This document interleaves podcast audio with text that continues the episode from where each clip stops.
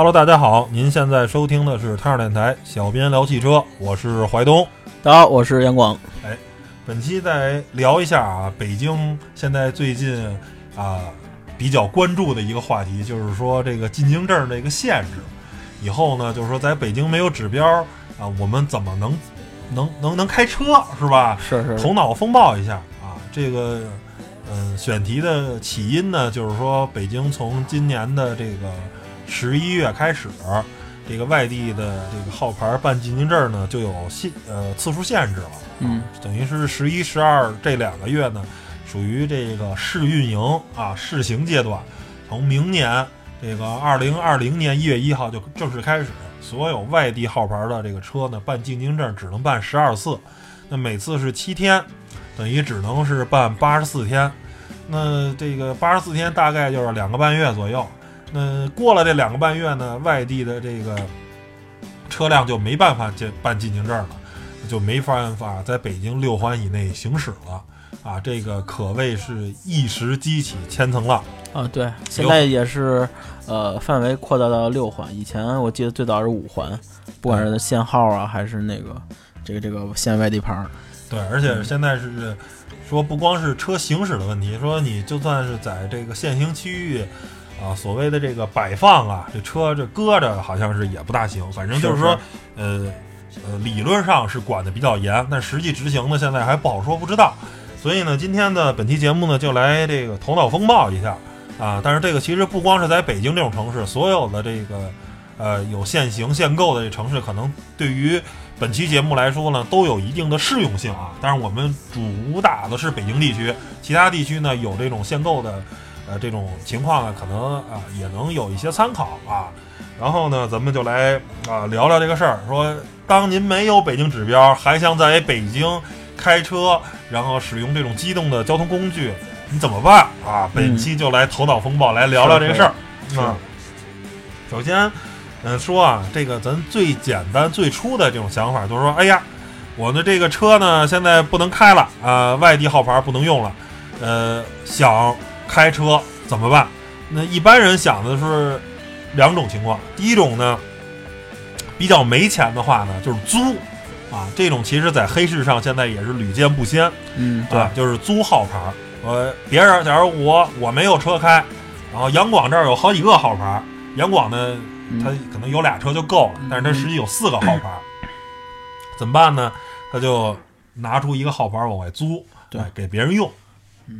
一个月多少多少多少钱，啊，这是一种情况。第二种呢，可能就更过分了，就是买卖号牌，可能啊有通过一些特殊手段，然后但那大多数可能都是靠结婚，是吧？买断对，结婚结婚的比较多，那个好操作一些啊，因为就是属于这个夫妻共同财产。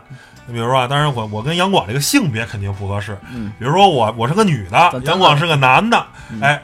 我这儿有一号牌，杨广祥想那什么，那我们俩就假结婚。结婚以后呢，婚这等于是夫妻俩的财产，以后呢就可以完成过户。嗯，哎，本来是在我名下的这个号牌，我就可以给杨广用了，杨广就有一个号牌可用了啊。但是这个呢，实话实说啊，北京这个交管局呢也给出这个新闻了，也给出这个公告了，就是说，甭管是租赁号牌还是买卖号牌，都是属于违法行为。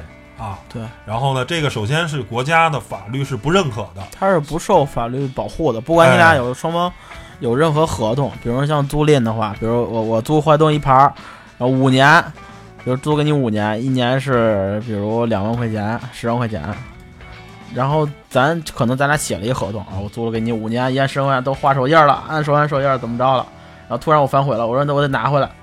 然后你说这怎么着啊？我都买了车了，我都二十万、三十万买了车，打官司吧。然后法律说啊，那就是阳光的车，他不受保护。对，这首先呢就是说法法律上不承认，不受保护。一旦你在这个环节中出现任何问题，你钱花了可能得不到法律保护，这是第一个。第二个呢，其实呢，呃，租牌跟买牌吧，反正呢，其实都是有法律风险的。咱先说租牌的这个法律风险。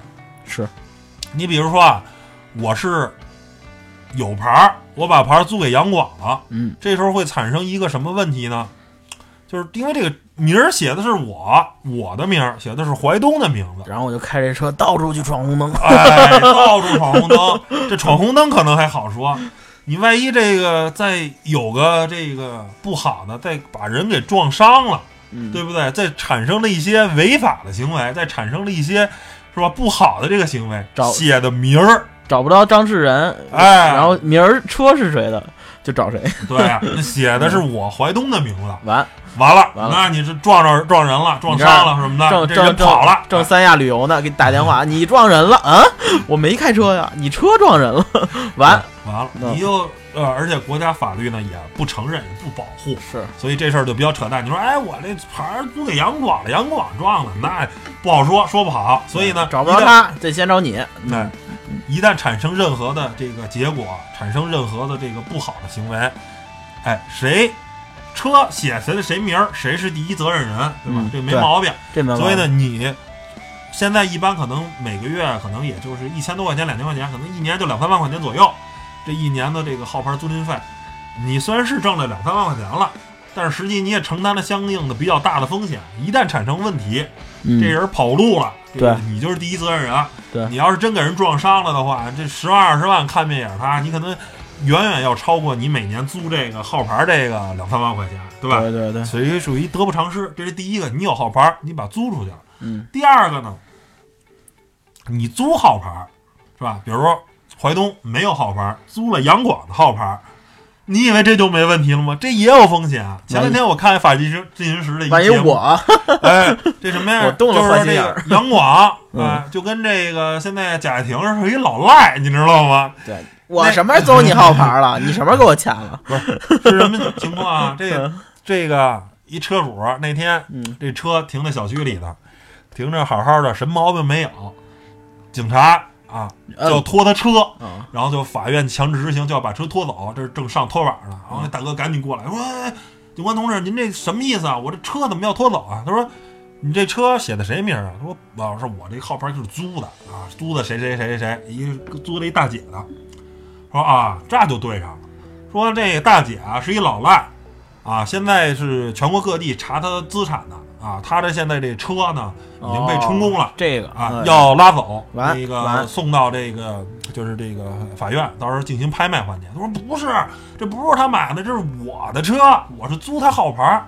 他说哦，那你这情况还有点特殊，那兄弟这样吧，啥也甭说了，这车今儿我横竖是肯定拉走啊，你这你就甭想了。然后呢，你把你跟这女的这个大姐的这个相关的这个所有的资料、合同，你准备好，明天你去交通队，咱们来解释这个问题啊，怎么处理再说。嗯所以说呢，等于你租别人的号牌吧，你要买便宜的车可能无所谓，嗯三五万买二手车，对，即便出了情况，对你可能也不是，就是相对来说吧，也不心疼，三五万的一车，赔的少点儿的。哎嗯几个月被充空，你也不心疼。但如果像这个买了一 GLC，啊、怎么着也是三四十万的车，还是呃值点钱的。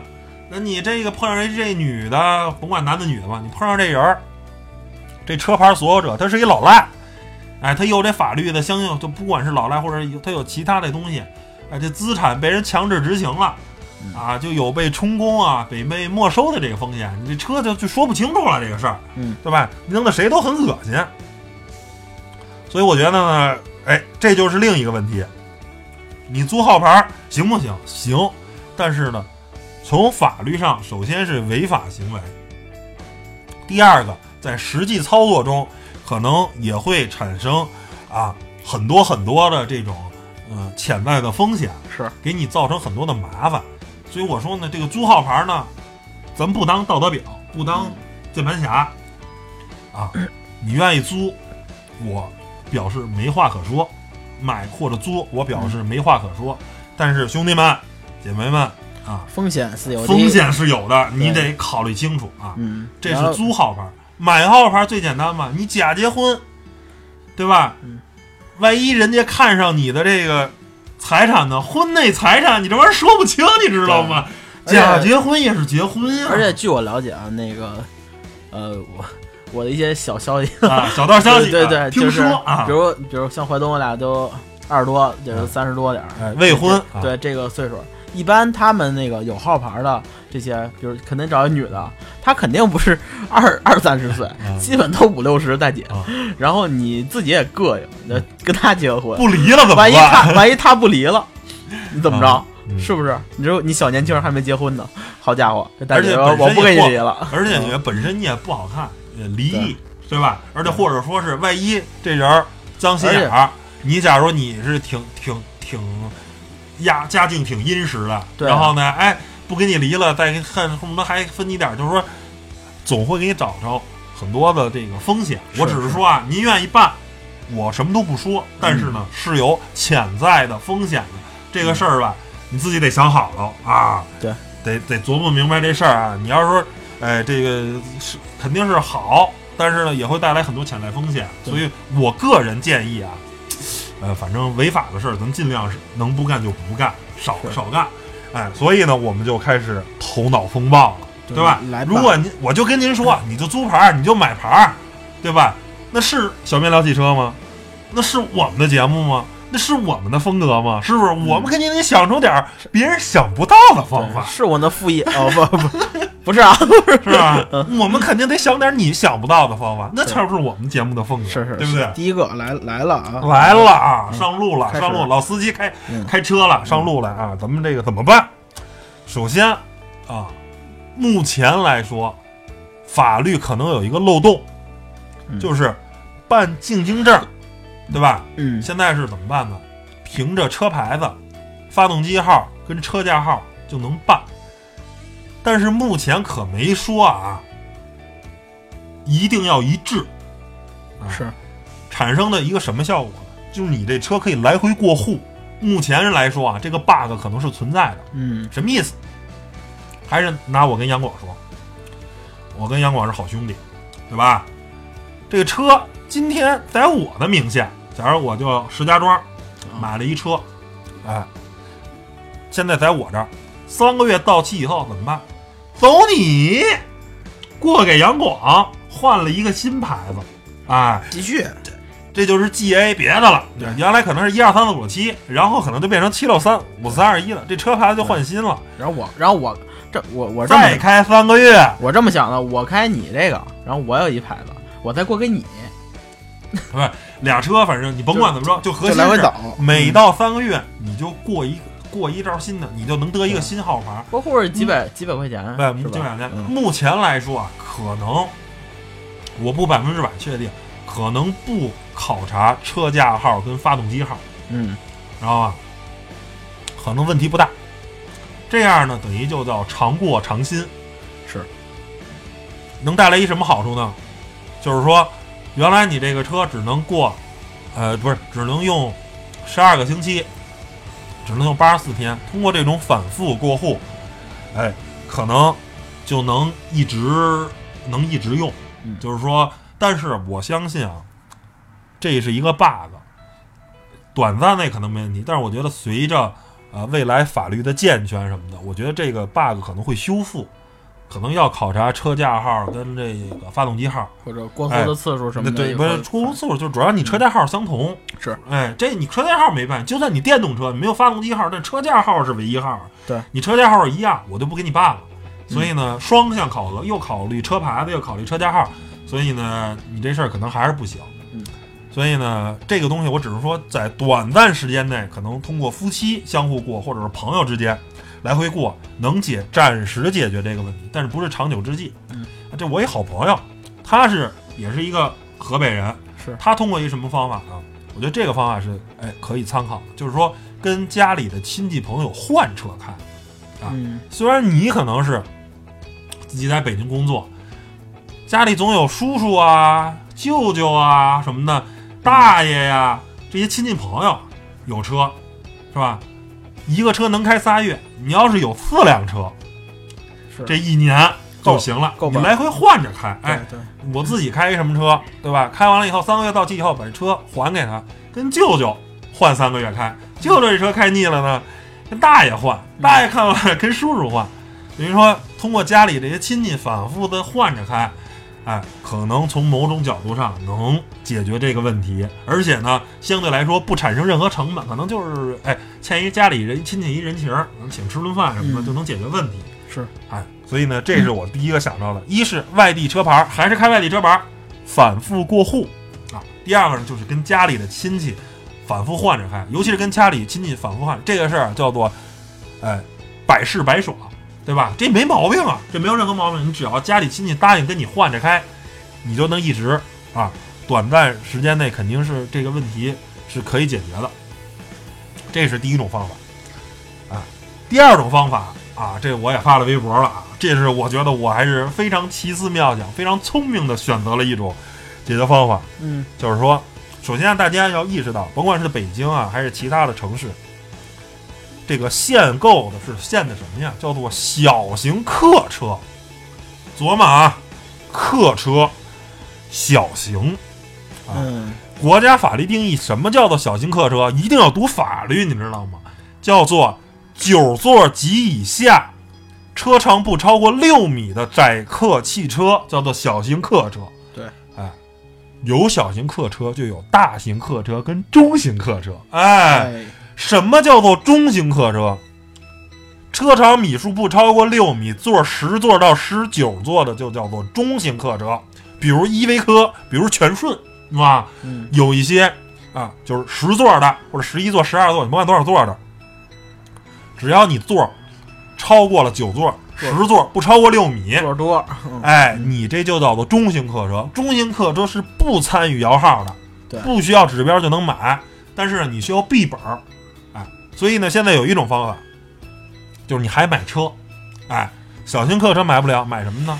买一个 B 一能开的中型客车。首先，你从一般人的 C 一驾照升级到 B 级驾照，升级到 B 一驾照，然后你买一中型客车，等于一分多的钱不用花，同时不需要指标。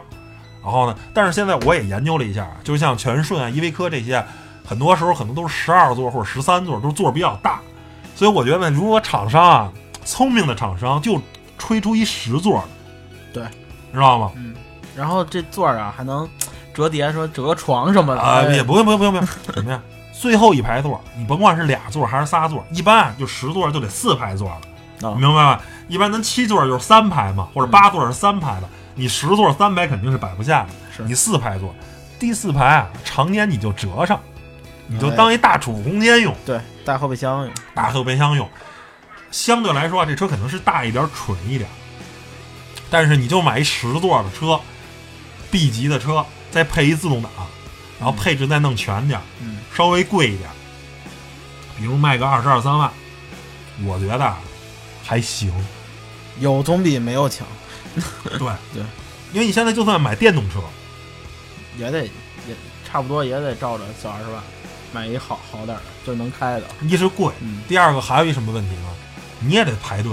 对现在这电动号啊也要好几万呢，然后也得排五六年以后。这个你到那儿就买，所以我觉得你要厂商聪明的话，赶紧出一十座的，嗯，哎，第三排就弄成盖板用座，不不坐人，啪，平时往上一折，警察一来的一检查你就一放，平时就叭一折，后面当一大后备箱空间用，没毛病。虽然傻点儿、笨点儿、蠢点儿，但是毕竟这是能开的车呀，嗯对吧？你就当开一大车，对吧？你家里人多一分钱，更落着了，是哎，？一分钱没多花嗯，对不对？二十万左右买一车，当然肯定你说二十万，你不如买雅阁，不如买帕萨特好。但是你这毕竟是不是你不是一是合法的，第二你不是没多花钱吗？对，哎，这是我研究的，说买一个这个 B 一驾照开的中型客车啊，这是一种解决方法。那天啊，我还想，我说这中型客车不用这什么，我说房车算不算？刚开始我这很傻很天真啊，我以为房车是不需要指标。后来我问了做房车的汽车媒体朋友，跟我原来的一领导，后来他现在自己做房车。我说老师，韩老师，我说做现在房车北京用指标吗？他说啊，你得用指标。我说要是 C 一能开的，得得用指标啊。我说有，我说做。刚开始我还想一什么呀？我说这大房车是吧？C 一驾照也能开，要是不用指标，我平时城里代步，他不是好多有拿那种呃大通 G 幺零是啊，啊，或者说是什么呃，就是类似于 GL 八这种级别的车改的，是吧？或者或者或或者是那奔驰那个维埃诺那种车改的。我说这个周末还能追求一下诗和远方，稍稍微贵一点，你这可能三四十万。哎，但是没毛病，这一车两用啊，平时代步，周末还能出去玩，开一房车也挺来劲的。后来一问，不行啊，在北京还是得通过这个，你要是啊想进城，你就得通过北京指标，还是他用的还是小客车指标。虽然他的 那资质呢不是传统的小客车，但还是得用指标买。所以这个事儿呢，你就甭想了，左了，这左了，被这个法律给给给给堵上了。但是说你要是买那种啊六驱的、六轮的跟八轮的那些，就属于大大客车了啊，不是大卡车了，属于那个货车范围。那就没事儿了，但是那你就还是设进 C 一开不了。对，第二个呢，可能进城也有限制啊，因为你那个可能就资质就变了啊，很多而且而且没必要了。对，我说的是这个，就刚才这个这个中型客车啊，有一好处，中型客车它不是货车，哎客车嘛，拉人的。哎，拉人的，这就其实就说另一个了啊，就是皮卡，皮卡呢它是货车，它产生一个什么问题呢？就北京现在呢也是不要指标。嗯，但是呢，不能进五环，而且呢，有越那个房山好像开始慢慢开始限制了。马上就会有一块限制了。对，就是好多现在，比如说顺义啊什么的，好像昌平什么的，就反正有更多的这种远郊区县，嗯你虽然不能呃五环什么的不能进，但是原来就是你在这些郊区的这些这些地方开啊，也都没问题。但是随着这个政策越来越收紧呢，对一些重点路段它会有限制，像我们这儿也也有一些，比如医院啊、超市啊，他们这些重点的路段，就是据说也要限限行。哎，对，嗯。所以呢，这个皮卡车型呢，现在有一个特别大的问题呢，就是这个限行呢越来越多，限行越来越多呢，你这个就皮卡这个适用范围，就是你你买的时候你得考虑好了，你这个地儿常去的地儿，哎，是不是限行，而且呢也不能进五环，所以说这个皮卡呢就，呃，在使用范围上是不如我刚才说那 B 一的中型客车的啊，所以这是一个问题，嗯。而且中型客车特逗，我大姨的有一个那个呃朋友，一前同事，呃同事就是买了一个，买了一什么呀？买了一个考斯特，然后呢有，钱呃 嗯呃，但是可能不是正版的，就现在不是好多也是哦啊你知道吧？那山寨考斯特长得像考斯特，也不知道钱去。二十多万吧，可能嗯二十多万买考斯特，大哥特牛，自己开着玩不算，周六日还好多人找他拉活儿，你知道吗？还能反正退休了也没事儿，周六周日还帮人拉活儿，是旅游团呀或者什么的，啊，还还还挣点钱，还当一个回本利器，还当一生产力工具，那行那行，也不错。所以说我说这个中型客车其实是一挺靠谱的。然后皮卡呢，现在就是产生这个，不光是不能挣五环，而且有越来越多的地方啊、也不能这个在这个远郊区县的这些县城里开了，所以你的这个使用的环境呢，可能就是受限比较多。当然是也是一个解决方案，但是你你得查好了，你这块地方有没有要限行的这种趋势。如果有的话，那这个因为呃杨广他们家在这个良乡这边嘛，其实良乡这边特别多皮卡啊，好多好多皮卡，但是你这个现在是不限制，但是随着这个限制以后呢，我觉得这个这皮卡可能就就就就就左了，对吧？对先前一阵儿多了特别多，但是最近我看开的也少了。他们其实好多人他他他也是想占个标儿，就怕皮卡那天也不让买了或者摇号。其实好多人也不开，就是是挺多的皮卡。那那天我们呃前一阵儿好像是就是去年吧，应该是从去年开始多起来的。我还我们还看到了就是好多好多事故，皮卡翻了什么嗯好多新皮新皮卡就是特别多在路上，就是 其实我觉得还是这个站标心理吧嗯居多。其实自己用车的吧，真正用车的没那么多。嗯，然后然后咱们继续啊聊下一个解决方案，嗯就是说这个叫做滴滴网约车啊。这个我那天我发了这个东西以后呢，我说哎，咱你可以你可以买一 B 一的中型客车。嗯然后呢，我我有一个这个朋友就说，哎，没必要。我跟你说，现在有网约车也能弄。我说哟，这什么路子？你给我讲讲。他说啊，就比如滴滴呀、还是什么呀，嗯哎，他这个有好多这个车啊，就是说你司机你买车，这个等于是这个照啊，可能是公司先给你弄弄资质，但是随着你慢慢还把这车还完了以后呢，这车能落你一个指标，就落落在你这儿了，就归你了。那还行，哎，但是这车呢，假如正常情况下呢，假如说是二十万，哎，二十万呢，他假如是一天籁吧，你买二十万，但是他卖给你不可能二十万，可能是二十五万、二十八万，就得贵个几万块钱，哎，你就能落一天籁开，啊，资质呢都是这个网约车的资质，但是能造成一什么后果，你知道吗？嗯，因为这个运营车辆它不是无限制报废，哦，知道吗？我没记错的话是八年报废，等于你这车开八年啊，就得强行报废，你就不能开了啊。虽然你可能一滴一活儿一一单活儿也不拉啊，嗯但是呢，哎，你既然这车是运营资质，你就必然受这运营资质的这个限制。所以呢，这一招呢，首先啊，特别好的是，呃，你 C 一驾照就能开。第二个是呢，呃，但是你要是考，你要想当这个运营的这个，因为毕竟你走运营这套嘛，所以你可能驾龄啊什么的也得考核，你知道吗？那所以这考完了以后呢，你要都符合的话，你可以买这个，就是你也不用买一中型客车傻了吧唧的，对吧？要不然你开中型客车多傻呀，是吧？天天开依维柯上下班，这你可你可你可以买一个网约车的，但是呢，前提是首先车价更贵，得比那个普通的私家车要贵个几万块钱，嗯，五万以上吧，应该是五万以上，十万以下，要贵一些。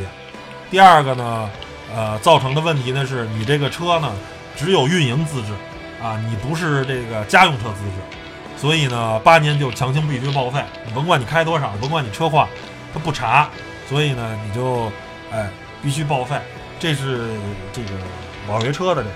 而且其实我之前还想过一个更神的，你不行买一出租车，你知道吗？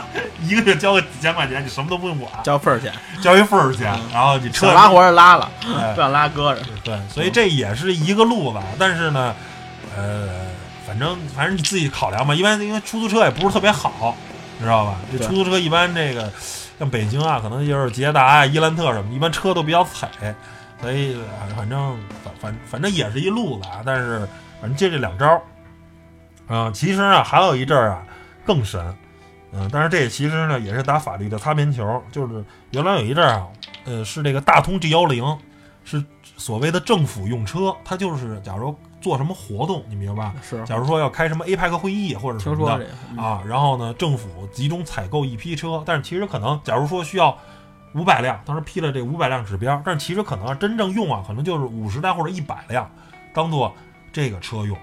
啊，就当做这个政府的这个叫做接待用车，他不要接外宾嘛。嗯然后剩下的那个啊，假如当初批了五百辆，用了一百辆，还有四百辆，那四百辆其实根本就没用。然后也会流通着一些特殊手段，哎，流通到这个所谓的这个黑市也好什么的，二道贩子，二道贩子就有人在贩卖这个车。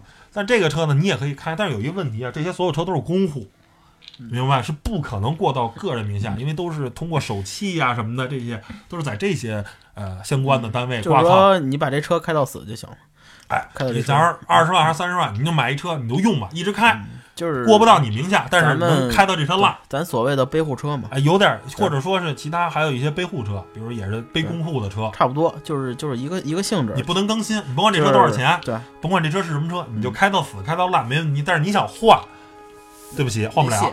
背户车都是很多老车，像我知道的就是老雅阁啊，什么老捷达呀，是吧？都是特别老的一些车。像 G G 幺零，我觉得还是不错的，还新啊就新的也是借着当时可能国家开个什么会，你知道吧？批了一波车，是是是，哎，就属于流入到市场上很少，就反正你买着就买着了。但是嗯，反正公户车有一些它的那什么，你过户到不了自己名下，然后呢，或者说是，假如万一啊，能说点什么，可能有人查着这个人折了，你这车可能对吧？也可能会产生一些问题啊，都是有法律风险，因为毕竟啊，这不是走什么合法手段，都是通过一些黑色手段是来实现就。是不出事儿怎么都好说，不出事儿哎，就没谱一。直出事儿就没谱，谁谁也说不好啊。嗯这是一批啊，嗯，但是我也不是说这是合法的，我我只是说有这么一种现象是是啊，我不我其实我并不推荐。是，然后呢，还有一个就是说，其实啊，现在共享汽车啊，我我租过，神州租车啊，我们也尝试着租过。嗯，其实你周一到周五啊，可能对于出行的诉求没有那么大，可能通过公共交通啊，啊，打车也好啊，或者说你坐地铁呀、坐公交车也好，会更快一些，可哎 能满足你的出行诉求。大多数人可能是周六周日要出去玩儿，嗯。要自驾游啊，嗯。或者是郊区去踏青啊，需要一辆啊汽车，然后能载载着你啊，追求所谓的诗和远方啊。这时候其实啊，我说了。共享租车现在很多就私家车共享，你想租任何的型号，因为租车公司可能就固定的那些车，嗯，对吧？可能就那个十种八种，你通过共享能能租各种各样的车，哎，你想开的各种各样的车，包括很多好车你也可以租到，嗯，哎，通过共享租车或者直接上租车公司，假如我就想有有一辆车开，比较稳的啊，那你就去神州啊什么的这些租车公司也特别，什么一嗨呀、对，特别多的这种，都有那个门店特别多，而且还有那个上那个送车上门服务。哎，对对，特别多，然后呃，一天呢对，也不是特别贵，基本上对两三百块钱，就是嗯一般的十万块钱左右的车或者十五万块钱的车，是大概可能也就两三百块这。周日周六日也就两三百，差不多。可能稍微贵一点吧，哎，对这个如果不是长假日，可能相对还是比较便宜。那你可以其实啊，即便没车的话，你周六周日租车出去玩儿，对，哎，也未尝不是一种方式，对吧？，而且像是咱前一阵儿那个在北京租车，还现在还有二十四小时门店，比如那个三元桥，哎，那那个在宝沃那期首都都首都讲了，哎首都机场那块儿，对对对。对吧？还挺方便。嗯，在宝沃那期讲，所以我觉得嗯这也是一种补充的交通方式，对吧？对通过共享或者是什么，嗯对吧？这也可以满足你周末的这个出行诉求。对，其实你要细算的话，比如你算一下你周末呃花的这租车钱，然后你可能一两千吧你。总结一下，就是每个月花的，然后再加上一年首先，你不是每周都出去玩吧，对吧？一年你可能的话，然后它可能比你买车花的还还便宜。就肯定是少多，而且你现在嗨，就是说白了吧，你这边的电动车，你可能是先摇着，对吧？什么时候摇上了，什么时候算。然后这边你又不想多花钱，你也不想干违法的事儿，那你这边就是如果周末有出行诉求，可能一个月玩个一次两次，那就租一下车，嗯，哎，就是你省着保养什么的，其实哎就用着很爽，哎，对对对，哎平平常租一下，比如周一到周五也可以租一下，练练车嘛。啊你平常不开这个手生，练练呗，上下班开一回。对对对，对，反正这种就都可以啊。嗯还有最后一种呢，我就说，哎，这属于是啊，属于 叫备选备选的方案，就是摩托车。哎嗯，北京现在是虽然对汽车号里边管得严，但是呢，摩托车呢，首先是一是公户，第二个你找朋友，就是京 B 的，京 B 呢，摩托车是不能进四环啊。嗯，然后呢，买的时候也比较方便。然后，但是京 A 的呢也可以买，因为摩托车的号牌是跟车不认人啊。嗯就是你买直接买一个摩托车牌是合法的，是没有任何毛病的。嗯现在大概得十多万块钱吧，可能十五万左右，嗯还是挺贵。呃，但是如果你买一京 A 的，其实也能满足你日常的通信诉求。但是呢，我为什么说这个搁在最后最后呢？我不是特别推荐，因为摩托车毕竟啊，一般就是一个人儿或者顶多啊俩人儿。如果你想带着孩子全家出去玩，这摩托车很显然是一个特别不现实的事儿。我你你总不能真买一胯子吧，对吧？是吧？所以说呢，胯子其实不是特好骑。呃，所以说呢，怎么说呢？就是说摩托车这个事儿呢，啊，如果你就想上下班代步的话，摩托车啊、尤其是你不进五环的话，啊不不进四环的话，买一金币的骑也没毛病。但是说如果呃住城里头，或者说是想带着全家人出玩的话，这很显然摩托车也不是一个靠谱的方式。是所以呢，我只做这个呃最后的推荐。是是，啊，所以呢，就给大家整个这个哎捋了一下，然后呢，我能想到的啊，这种，反正我个人啊，咱俩就挑一个自己觉得比较合适的吧，我相对来说其实我个人还是就是这里头限制最少的，一人一人挑一个。哎，限制最少的、最没毛病的，嗯。就是说什么都合法，唯一一个就是稍微纯点儿的。其实我是最能接受中型客车，就买一买一 EV 车。嗯，我是我我我个人是我个人接接受这个，我个人我个我个人推荐另一个就是，呃，还是这个租车吧，因为呃，像比如咱俩还不一样，像你住那个三环以里嗯。或者二环边上，要像你们家那边有停车，我也看了，嗯。就是停，就算即使你买一车停车的话，也是很不方便的。嗯但是我然后而且平常呢，你像你是比如上班啊、出门坐地铁都特别方便。嗯其实你不如你平常就不开车，你周六日想开的时候再租一辆。嗯你真的你算一下，呃，真的比你买一辆车要省很多钱，而且你像你租的租的车呀，万一刮了蹭了，你也不用心疼啊，是不是？把保险买全点儿，嗯对吧？没毛病。对，我觉得这样会更好一些。嗯对这我我我我还是个意见啊。啊，对个人意见还是你个人，反正嗯买一个 B 一驾照，然后这边呢你摇着号，电动车啊，或者说你燃油车你摇着号，暂时呢这个 B 一的驾照呢可以解决你这个嗯拉人包括拉东西，这都可以。就是说，这个我觉得 B 一，这个就是呃，看看你看你就是工作就唯一就是如果想天天开，或者说长期开，唯一的就是首先傻点儿、纯点儿，是吧？你们毕竟开大面包子，这个是有硬性需求，我每哎。天真得用车，我我我不是说周六日带孩子玩儿去，我真然后你。又不想说干，我们刚才上面说了，就租牌什么，这都是属于违法行为，不靠谱，对知道吧？都说不好。如果你就想咱合合法法的，就当一好公民，嗯，是吧？不做任何有色儿、这个灰色的事儿，那你就来这么一个中型客车第一没毛病，没毛病。对，哎，我觉得是这里头唯一一个最最最靠谱的这个解解解决方案，其他的多多少少啊都是有点问题。而且这个车呢，早上也不限行，对吧？人家你你也能走，因为你这个毕竟外地牌儿，早上它还是有早高峰的限这是这跟小客车开起来没有任何区别，嗯。就是驾照得用 B 本，知道吧？然后呢，车比一般小客车要大一点，对。啊，这个就适用于对就是你想天天开，每天都要有硬我又性需求开车的，要面子还有一个，如果你就想要面子，你家里又不差钱儿，又不想干的话，我觉得你可以来一网约车，雅阁啊、天籁什么的，纯黑车，你把这滴滴那一撕，你就用吧，你就不当那，反正呃，就是其实挺贵的。你算算，这车啊，是呃咱就随便说一数，假如说是二十五万或者二十八万一车，你只能开八年，一年也合三四万块钱呢。你再加上养车？这这这方面就有钱怎么都好说，啊，有钱怎么都好说？嗯，有钱，然后呢，那什么，然后呢，你要是工作不忙呢，你上下班可以再拉点活儿，往回回回本儿，往回是啊捞点钱，是啊也还行，资质也没毛病。反正对这个一定有一个这个方法吧。我这个其实啊，最终可能也没有人用我们这些方法，我只是啊提供了一个解决方案。我这是我们头脑风暴啊，我用了。呃，一两天的时间，把所有能想到的，对，呃，合法的或者说是不太合法的这个方法，我都给列出来。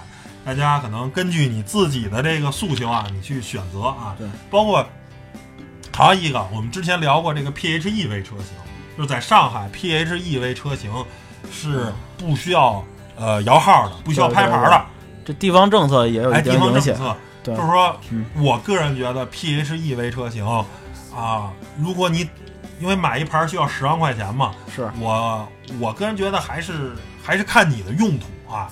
如果你就天天上下班代步，没有特别多自驾游的这个诉求的话，呃，我觉得可以考虑一下。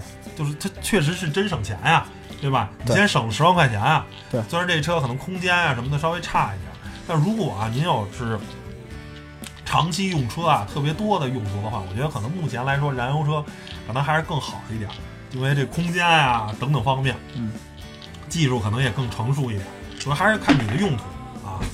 行吧，那关于本期这个呃脑洞大开、头脑风暴的，如果没有购车指标怎么办？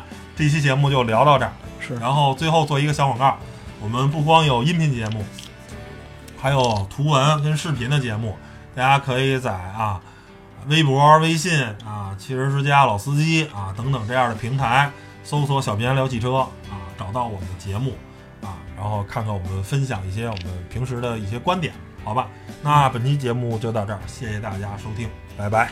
拜拜。Turn